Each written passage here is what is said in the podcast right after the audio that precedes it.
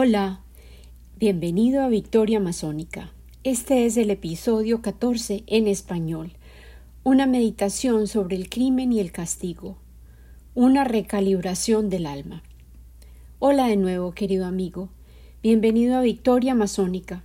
Este es el episodio número 14 de nuestra cuarta entrega. Yo soy Lina Cuartas. Me retrasé unos días con la publicación de mis episodios porque me ha costado mucho sanar mi voz y mi garganta de este nuevo encuentro con el COVID. Sin embargo, heme aquí, y de nuevo daré lo mejor de mí. Después de lo que fue en realidad el episodio número 13, el primero de varios episodios llenos de información acerca de su majestad, la selva amazónica, esta semana regresaré a nuestro libro guía, El Profeta, de Khalil Gibran.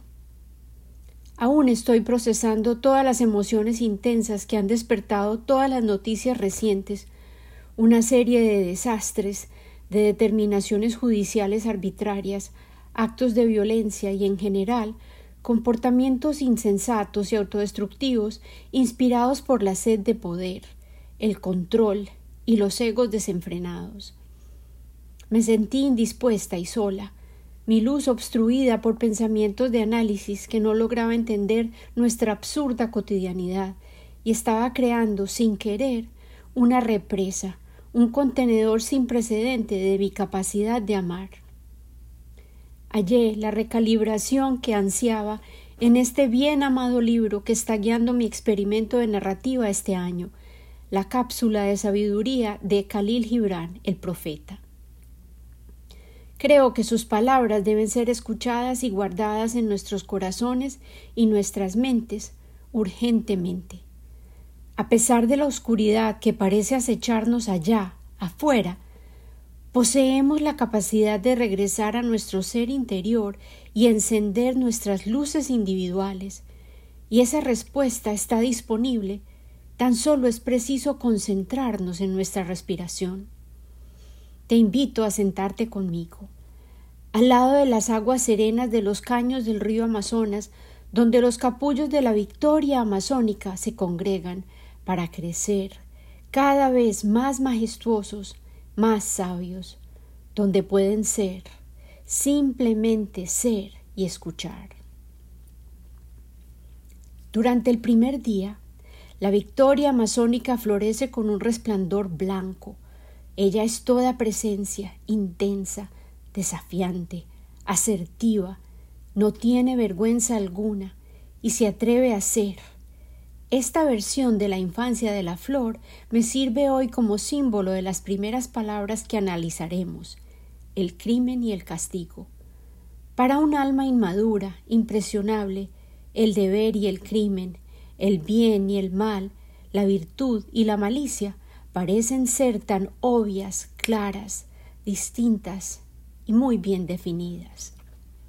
En su segunda versión, la flor comienza a adquirir tonos rosados, sin desplegar variaciones de intensidad aún, pero se transforma en una belleza tentadora, irreverente, seductora, y despliega con su aroma y su apariencia su voluntad de atraer un polinizador y en este ritual de posesión, ella es quien establece las reglas, dicta el cuándo y el adónde, el cómo y el por qué, y se caracteriza por el atrevimiento, la naturaleza arbitraria del ego que está inscrito en nuestros libros de leyes, en nuestras reglas, nuestros ejercicios rígidos e imaginarios que persisten en dibujar límites, prohibiciones, peros, advertencias y de lo contrarios.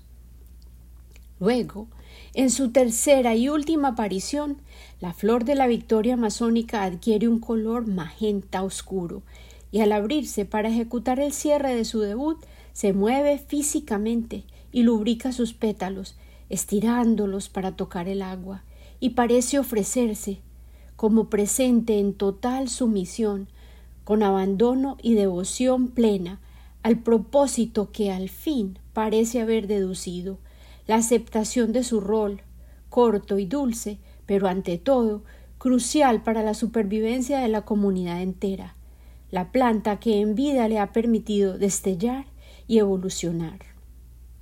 Esta es la libertad que ha hallado en el acto de soltar, y con la exploración de este tema fundamental, el profeta también nos desafía a reformular a dónde reside nuestra propia libertad.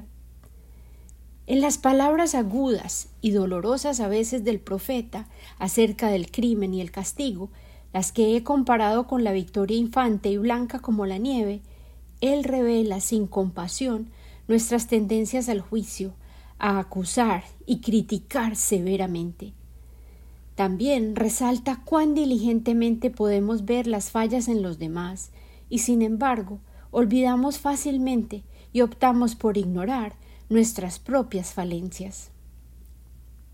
En estos tres capítulos, el profeta nos desenmascara a todos los seres humanos y describe con precisión nuestras ofensas y pecados, las que llamamos crímenes y los castigos que creemos dictaminar sabiamente para poner a los culpables en su lugar. Luego, el profeta deconstruye el miedo que domina nuestra psiquis que inspira las leyes que hemos inventado, las mismas que revelan, de hecho, nuestras propias tendencias a ser presa fácil de la ofensa y del pecado. La victoria masónica rosa que tan descaradamente proclama su verdad me sirve como símbolo de esta etapa. Luego, el profeta concluye por tejer, como un gusanito de seda, pacientemente y con destreza, la relación directa que existe entre nuestros mecanismos fabricados de control que percibimos como sólidos y las consecuencias que nuestros inventos tienen en nuestra deforme concepción de lo que constituye la libertad. Esa es la victoria magenta que se somete y al final adquiere entendimiento. Hace poco acabamos de celebrar el Día de la Independencia en Estados Unidos, durante un fin de semana caracterizado por la violencia, el dolor y las divisiones. Parece no haber una mejor fecha y lugar para este lugar de encuentro en el que mi voz puede honrar la labor del profeta, fundirlo con la riqueza imaginaria del lote enorme que honro en este podcast y adornarlo con la esperanza de que mis palabras se fortalezcan con las suyas para que lleguen a tus oídos y de manera idónea a tu corazón y a tu alma. Me sentía congojada por nuestras confusiones culturales y la persistente violencia que estamos viviendo en nuestras vidas diarias. Siento que tengo que dedicar este episodio en su totalidad a estos tres capítulos de la sabiduría profunda del profeta, a pesar de estar consciente de que estos mismos capítulos pueden ser controversiales y muy difíciles de entender por tener agudamente incisivos argumentos. Déjame advertirte que al comienzo pueden sonar absurdos y crueles al leerlos o escucharlos, pero en realidad contienen verdades que seríamos sabios en analizar y archivar en lo más profundo de nuestras almas, hoy y cualquier otro día. Sería recomendable conservarlos de manera que sean de fácil consulta, cuando lo absurdo de nuestros debates políticos, una palabra cuyo origen es la raíz latina que significa relativo a toda actividad o asunto pertinente a quienes viven en la ciudad, la polis, la gente, el pueblo. A menudo estos debates políticos nos hacen dudar de nuestra racionalidad y olvidar la lógica. Crimen es una palabra derivada del vocablo griego cernere, que significa decidir o juzgar, y define una falta, un acto cometido que desobedece una ley establecida. Generalmente la consecuencia implica un castigo de alguna índole, una pena, que en latín es poena, una penalidad que implica sufrimiento o pérdida como resultado de haber cometido el crimen o infracción. Ahora escuchemos las palabras del profeta mismo acerca del crimen y el castigo, la ley y la libertad. Entonces uno de los jueces de la ciudad se levantó y dijo Háblanos del crimen y el castigo. Él contestó diciendo Es cuando tu espíritu divaga con el viento y tú, solo e incauto, cometes una ofensa en contra de los demás y por lo tanto en contra de ti mismo. Y por ese mal cometido tocarás y no te responderá nadie en la puerta de los bendecidos. Como el océano es tu yo deidad, permanece por siempre sin mancha alguna, y como el éter, iza todo lo que posee alas. Aún como el sol es tu yo deidad, desconoce los hábitos del topo o de quien busca los agujeros de la serpiente, pero tu yo deidad no vive solo en tu ser. Gran parte de quien eres es aún hombre, y mucho de ti aún no es hombre, sino tan solo un pigmeo sin forma que camina, sonámbulo, en la niebla, buscando su propia conciencia. Y del hombre que vive en ti hablaré a continuación, ya que es él y no tu yo deidad, ni el pigmeo en la niebla, el que conoce el crimen y el castigo que le corresponde al crimen. Quiero repetir esta frase ya que es crucial. Es del hombre que habita en ti que hablaré a continuación, ya que es él y no tu yo deidad, ni el pigmeo en la niebla, el que conoce el crimen y el castigo que le corresponde al crimen. Luego, el profeta analiza así. A menudo he escuchado que hablas de quien comete una ofensa como si no fuera uno de ustedes, sino un extraño, ajeno a ti, y un intruso en tu mundo. Pero te digo que tal como el santo y el devoto no pueden ser superiores a lo mejor que reside en cada uno de ustedes, también el malvado y el débil no pueden caer más bajo que lo más ruin que reside en ustedes también. Y tal como no puede volverse una sola hoja amarilla sin la callada aprobación del árbol entero, el pecador no puede cometer su crimen sin la voluntad oculta de todos ustedes. Como una procesión, colectivamente, aclaro yo aquí, ustedes caminan juntos hacia su yo deidad. Ustedes son el camino y los caminantes. Y cuando uno de ustedes tropieza, se cae para beneficio de quienes están detrás de él, para advertirles de la piedra que hay en el camino. El profeta nos está ofreciendo una advertencia. Nos dice que cuando uno de nosotros cae, en verdad nos está ofreciendo una señal de alerta, una luz que advierte que miremos, que hay algo allí que nos puede hacer caer a todos y cada uno de nosotros. Luego, él continúa. Sí, y cae también para beneficio de quienes van más adelante que él, quienes tal vez sean más rápidos y posean pasos certeros, pero optaron por no remover la piedra que ocasionó la caída. Esta línea me hizo recordar un cuento que mi abuela amaba y que nos contaba a menudo. Ella describía un camino agreste de poco uso, y en esta senda había una piedra que obstruía el camino. Algunos de los caminantes trepaban sobre la piedra, otros creaban una palanca con un tronco para poderla superar, y aún otros optaban por devolverse en vez de buscar la manera de sortear el obstáculo. Sin embargo, llegó el día en que alguien decidió que lo que había que hacer era quitar la piedra, y en efecto, la desplazó, y al hacerlo, apareció un espíritu mágicamente que decretó una bendición especial para aquel que había decidido resolver el problema, no sólo para su propio beneficio, sino para todos los transeúntes que transitarían por ese mismo camino. Este es el mensaje de lo que las palabras del profeta están exaltando. Es un llamado altruista al que obedece aquel que encuentra un problema y decide invertir su tiempo y energía para despejar el camino para aquellos que pasarán después de él. Luego, el profeta continúa, como si adivinara la oscuridad que nos rodea, y expresa una opinión controversial. Por muy poderoso que sea tu rechazo al escuchar sus palabras, detente, ten paciencia y otórgale al texto y a mí la oportunidad, el espacio y el tiempo para procesar la totalidad de sus argumentos. Y esto también te digo, a pesar de que el mundo llene tu corazón de pesos insoportables, la víctima del asesino no es inocente de su asesinato, y aquel a quien ataca el ladrón no es libre de la culpa de ser robado.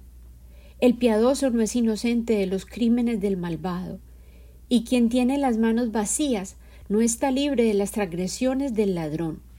De hecho, el culpable a veces es la víctima del lesionado, y aún más frecuentemente el condenado es quien carga el castigo que le corresponde a quien se dice inocente y sin culpa alguna. No puedes separar el justo del injusto, ni el bueno del malo, ya que ellos se erigen juntos frente al sol, tal como el hilo negro y el hilo blanco están entretejidos. Y cuando el hilo negro se rompe, el tejedor deberá reparar toda la manta y también tendrá que examinar el telar. En esta imagen quiero clarificar que todos somos parte de un gran tapiz, tan solo hilos individuales en una gran matriz, y el telar es nuestra sociedad, el colectivo al que pertenecemos, estemos plenamente conscientes de ello o no. En esta época, en la que creemos que podemos cancelar a los demás, que generar influencias es una misión para una vida, en las que las opiniones son desechables y las afirmaciones a menudo no se calculan con el poder inmenso que tienen expresarlas sin pensar previamente, en las que la Corte Suprema decide que puede devolver la historia y en las que asesinar a quien hemos categorizado como el otro se ha convertido en una opción que se contagia tan fácil como un virus. El profeta nos recuerda. Si uno de ustedes decide formular un juicio en contra de una esposa infiel, debería también pesar el corazón de su marido en la misma báscula y medir su alma con la misma regla. Y aquel que se atreva a atacar a quien ofende, también deberá examinar el alma del ofendido. Y si alguno de ustedes decide castigar en nombre del virtuoso y determina que va a talar el árbol de la maldad, permítanle examinar también sus raíces, y en verdad hallará que las raíces del bien y del mal, aquel que es fértil y aquel que es estéril, están enredadas, una alrededor de la otra, en el corazón silencioso de la tierra. Y ustedes, aquellos que dicen ser jueces justos, ¿qué juicio emitirán sobre aquel que dice ser honesto en su ser físico, pero es un ladrón en su alma? ¿Qué pena le dictaminarán a quien destroza la integridad de otro y al mismo tiempo está destrozado él mismo en su espíritu? ¿Y cómo llevar a juicio a aquel quien es un mentiroso y oprime a los demás y que a la vez ha sido engañado y oprimido? ¿Y cómo castigarás a quienes cargan un remordimiento más pesado que sus pecados? ¿No es, acaso, el remordimiento, la justicia, el objetivo de la ley misma que aplicarías con gusto. Sin embargo, no puedes sembrar el remordimiento en el inocente, ni lo puedes borrar del corazón del culpable. Esa angustia llegará sin ser llamada en la noche, para lograr que los hombres despierten y se vean plenamente a sí mismos. El peso del remordimiento y la vergüenza moral parecen ser la justicia que el profeta reconoce como la única generadora de la verdad y la consecuencia. Y aquí él se vuelve aún más directo en sus palabras al dirigirse a quienes asignan y manejan la justicia. Y ustedes, quienes dicen ser expertos en la justicia, ¿cómo podrían entenderla en realidad si no observan todos los actos bajo la luz plena? Tan solo entonces podrán saber que quien procede erguido y quien cae son el mismo hombre, parados en la penumbra que existe entre la noche de su ser minúsculo y el día de su ser deidad, y que la piedra que es el cimiento del templo no es superior a la piedra más inconsecuente que existe en la misma base. Él resalta una humildad y una tolerancia expresada hacia las falencias humanas y nuestros pecados que en muy raras ocasiones se observa, o se tiene en cuenta en nuestras interacciones y conversaciones cotidianas. Estos son asuntos aún más relevantes cuando nos permitimos pensar en la dignidad humana, un valor imprescindible que nos podría transformar en seres que estén más dispuestos a perdonar, a recordar la humanidad compartida del pecador, del ofendido, del juez, de quien puede asignar castigos e incluso del observador tal vez podamos contemplar perspectivas divergentes y formular más y mejores preguntas, tales como ¿Cuándo fue violada la dignidad de cada individuo? ¿Cuán traumática y dolorosa fueron las ofensas? Y habremos sido nosotros, como individuos, o bien sea como parte de la colectividad, parte de quien violó la dignidad de ese individuo, o contribuimos a que se disminuyera su sentido de seguridad, identidad o agencia. El profeta decide entonces pasar al asunto de la ley, y entonces un abogado dijo Pero, maestro, ¿qué dices de nuestras leyes? Y él contestó Cuánto deleite hayan ustedes en formular leyes, pero luego disfrutan aún más al romperlas tal como niños que juegan al lado del mar, que construyen castillos de arena con devoción y los destruyen con carcajadas. Pero mientras ustedes construyen sus castillos de arena, el mar trae aún más arena a la orilla, y luego, cuando ustedes destruyen, el océano se ríe con ustedes. En verdad, el océano se ríe siempre con el inocente. Esta imagen merece que nos detengamos a disfrutarla. Me imagino al océano, muerto de la risa con el inocente, el océano, que es un fenómeno natural majestuoso, generoso, un receptáculo de vida extraordinario, al que estamos contaminando, explotando y abusando más allá de su capacidad de restaurarse, y sin embargo se ríe, batiéndose en sus olas con el inocente.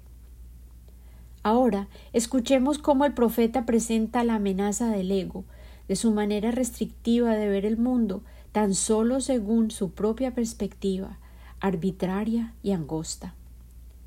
Pero, ¿y entonces qué pasa con aquellos para quien la vida no es un océano y para quienes las leyes que establece el hombre no son castillos de arena?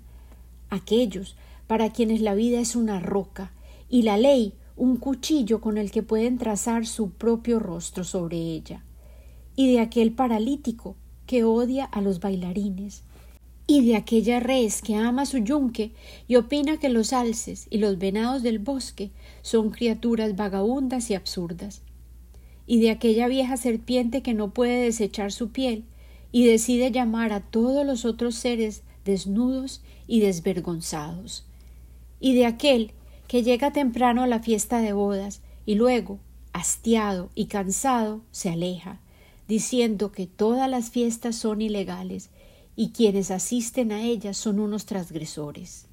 ¿Y qué debo decir de todos ellos?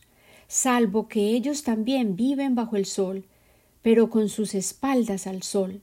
Por tanto, tan solo perciben sus sombras, y sus sombras constituyen sus leyes y que es el sol para ellos más que aquello que genera las sombras.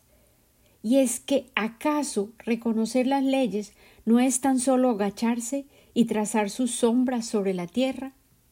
Pero tú, que caminas dándole la cara al sol, ¿cuáles imágenes dibujadas sobre la arena pueden contenerte? Tú, que viajas con el viento, ¿qué rosa de los vientos regirá tu camino? ¿Qué ley dictaminada por el hombre te atará si rompes tu yunque, pero no en la puerta de una prisión humana? Aquí el profeta parece insinuar la posibilidad de una libertad interna, de la necesidad de poseer un universo dentro de nosotros mismos, dentro del cual las leyes humanas no deben ni pueden aplicar. Continúa así. ¿Qué leyes temerás si bailas pero no tropiezas sobre las cadenas del hombre? ¿Y quién podrá llevarte a juicio si desechas tus vestiduras pero no las abandonas en el camino de ningún hombre? Ciudadanos de Orfalís, ustedes pueden silenciar sus tambores y pueden aflojar las cuerdas de la lira, pero ¿quién puede prohibirle al ave que cante? Y con la imagen del ave que canta, a pesar de que se proclamen leyes que prohíben su canción, el profeta nos guía hacia la llave maestra que descifra el significado pleno de todas sus palabras, el tema de la libertad. Y un orador propuso Háblanos de la libertad. Y él contestó A las puertas de la ciudad y al lado de tu hogar te he visto arrodillarte y rezarle a tu propia libertad, como esclavos que se humillan ante un tirano y le adulan a pesar de que los aniquile. Sí, en el jardín del templo y en las sombras de la villa he visto que aun los más libres entre ustedes lucen su libertad como si fuera un yugo y una atadura en las manos. Y mi corazón sangró en mi pecho, porque tan solo se puede ser libre cuando el deseo de buscar la libertad no se convierte en un freno para el ser, y cuando se deja de hablar de la libertad como un objetivo y un propósito. Tú serás libre, de hecho, no cuando tus días estén exentos de preocupaciones o tus noches de carencias o penas, sino más bien cuando esas cosas existan en tu vida, pero tú logres sobreponerte a ellas, desnudo y sin ataduras. El profeta está detallando aquí la verdadera libertad, la de un espíritu sin ataduras, de un alma sin pesos, quien a pesar de ser vulnerable a los deseos y las necesidades humanas, agobiado por el peso de lo que él describe como el yelmo y el escudo que antes se lucían para ir a la guerra, conserva la capacidad de volar y levantarse sobre los valles de la desventura y pena que abundan en la tierra. Y continúa así. ¿Y cómo te elevarás por encima de los días y las noches, a no ser que rompa las cadenas que, al amanecer de tu conciencia, has amarrado alrededor del mediodía de tu vida? En verdad, aquello que tú llamas libertad es la más pesada de estas cadenas, a pesar de que sus eslabones destellen en el sol y engañen tus ojos. ¿Y qué es aquello? Distinto a fragmentos de tu propio ser, lo que debes desechar para ser realmente libre. Si es una ley injusta lo que quieres derrumbar, esa ley la escribiste tú mismo sobre tu propia frente. Tú no la puedes borrar quemando tus libros de leyes ni lavando las frentes de tus jueces, a pesar de que uses todo el agua del mar sobre ellos. Y si es un déspota el que quieres derrocar, primero asegúrate de que el trono suyo que has erigido dentro de ti mismo sea destruido. Porque ¿cómo puede un tirano dominar a los seres libres y orgullosos si no ejercen ellos mismos una tiranía sobre su libertad y sienten vergüenza de su propio orgullo? Repitamos esta frase. ¿Cómo puede un tirano dominar a los seres libres y orgullosos si no ejercen ellos mismos una tiranía sobre su libertad y sienten vergüenza de su propio orgullo? Aquí él está refiriéndose a una soberanía, una palabra que significa dominio, poder, autoridad, generalmente de un territorio o estado, pero que en este caso se refiere al ser interno, el conocimiento e intimidad de nuestra identidad y esencia, en la que radica la verdadera libertad y que requiere ser cultivada. El profeta tiene instrucciones más precisas para ayudarnos a descifrar el camino hacia nuestra libertad. Si es una preocupación la que desecharás, esa angustia la has elegido tú. Nadie te la ha impuesto.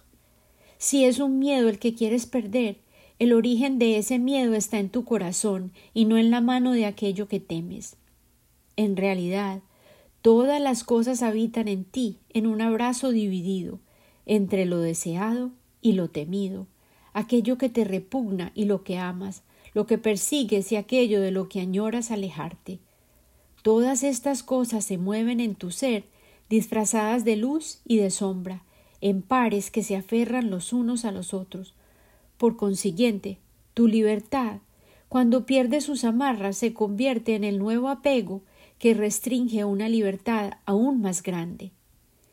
Esta senda hacia el autoconocimiento es una espiral infinito que requiere individuación y la exploración de los paisajes y las posibilidades insospechadas y es una misión que va más allá de nuestras descripciones de los crímenes, castigos, leyes y el orden que nunca podremos hallar por fuera de nosotros, ya que tan solo se encuentra dentro de cada uno de nosotros. Al soltar la necesidad de mantener las manos cerradas, de exigir, de controlar, de ejecutar, podemos recordar que somos suficientes en nuestro ser y llenar el vacío lleno de oscuridad con la certeza del poder de nuestra propia luz. Cuidar de nuestro propio corazón, sanar nuestras propias heridas, contribuye a la paulatina transformación de nuestras heridas abiertas colectivas, que están unidas por hilos invisibles.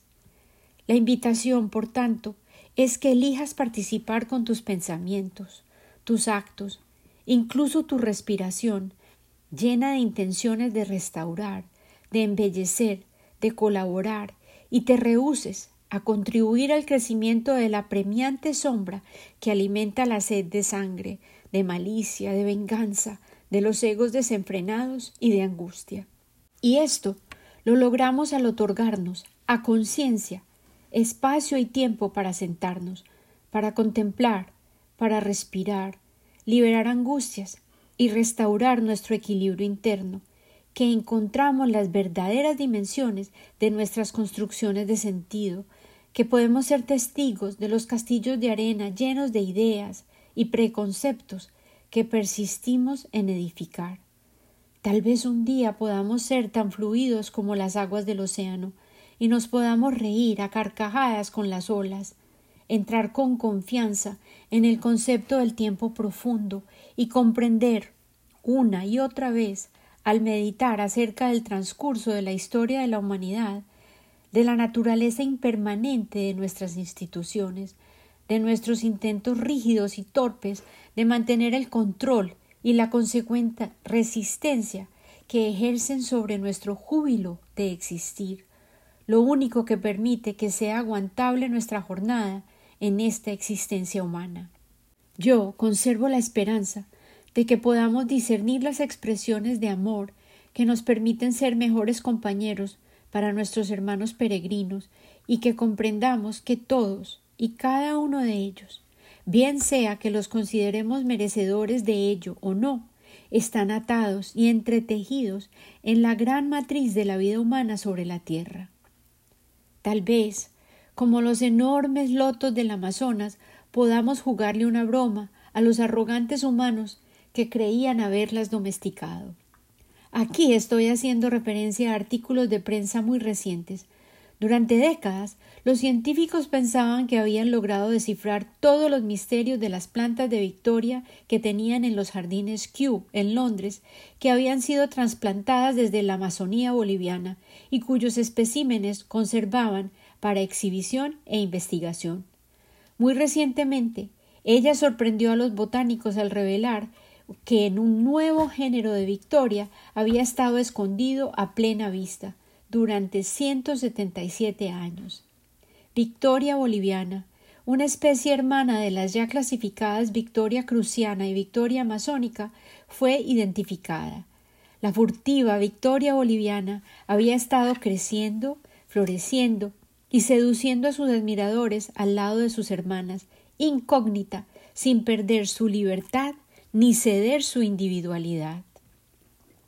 Pues que las victorias persistan en ofrecernos misterios, maravillas de inspiración a sus admiradores leales y a los nuevos que yo espero inspirar a buscar sus historias y ver sus impresionantes dimensiones y características casi místicas.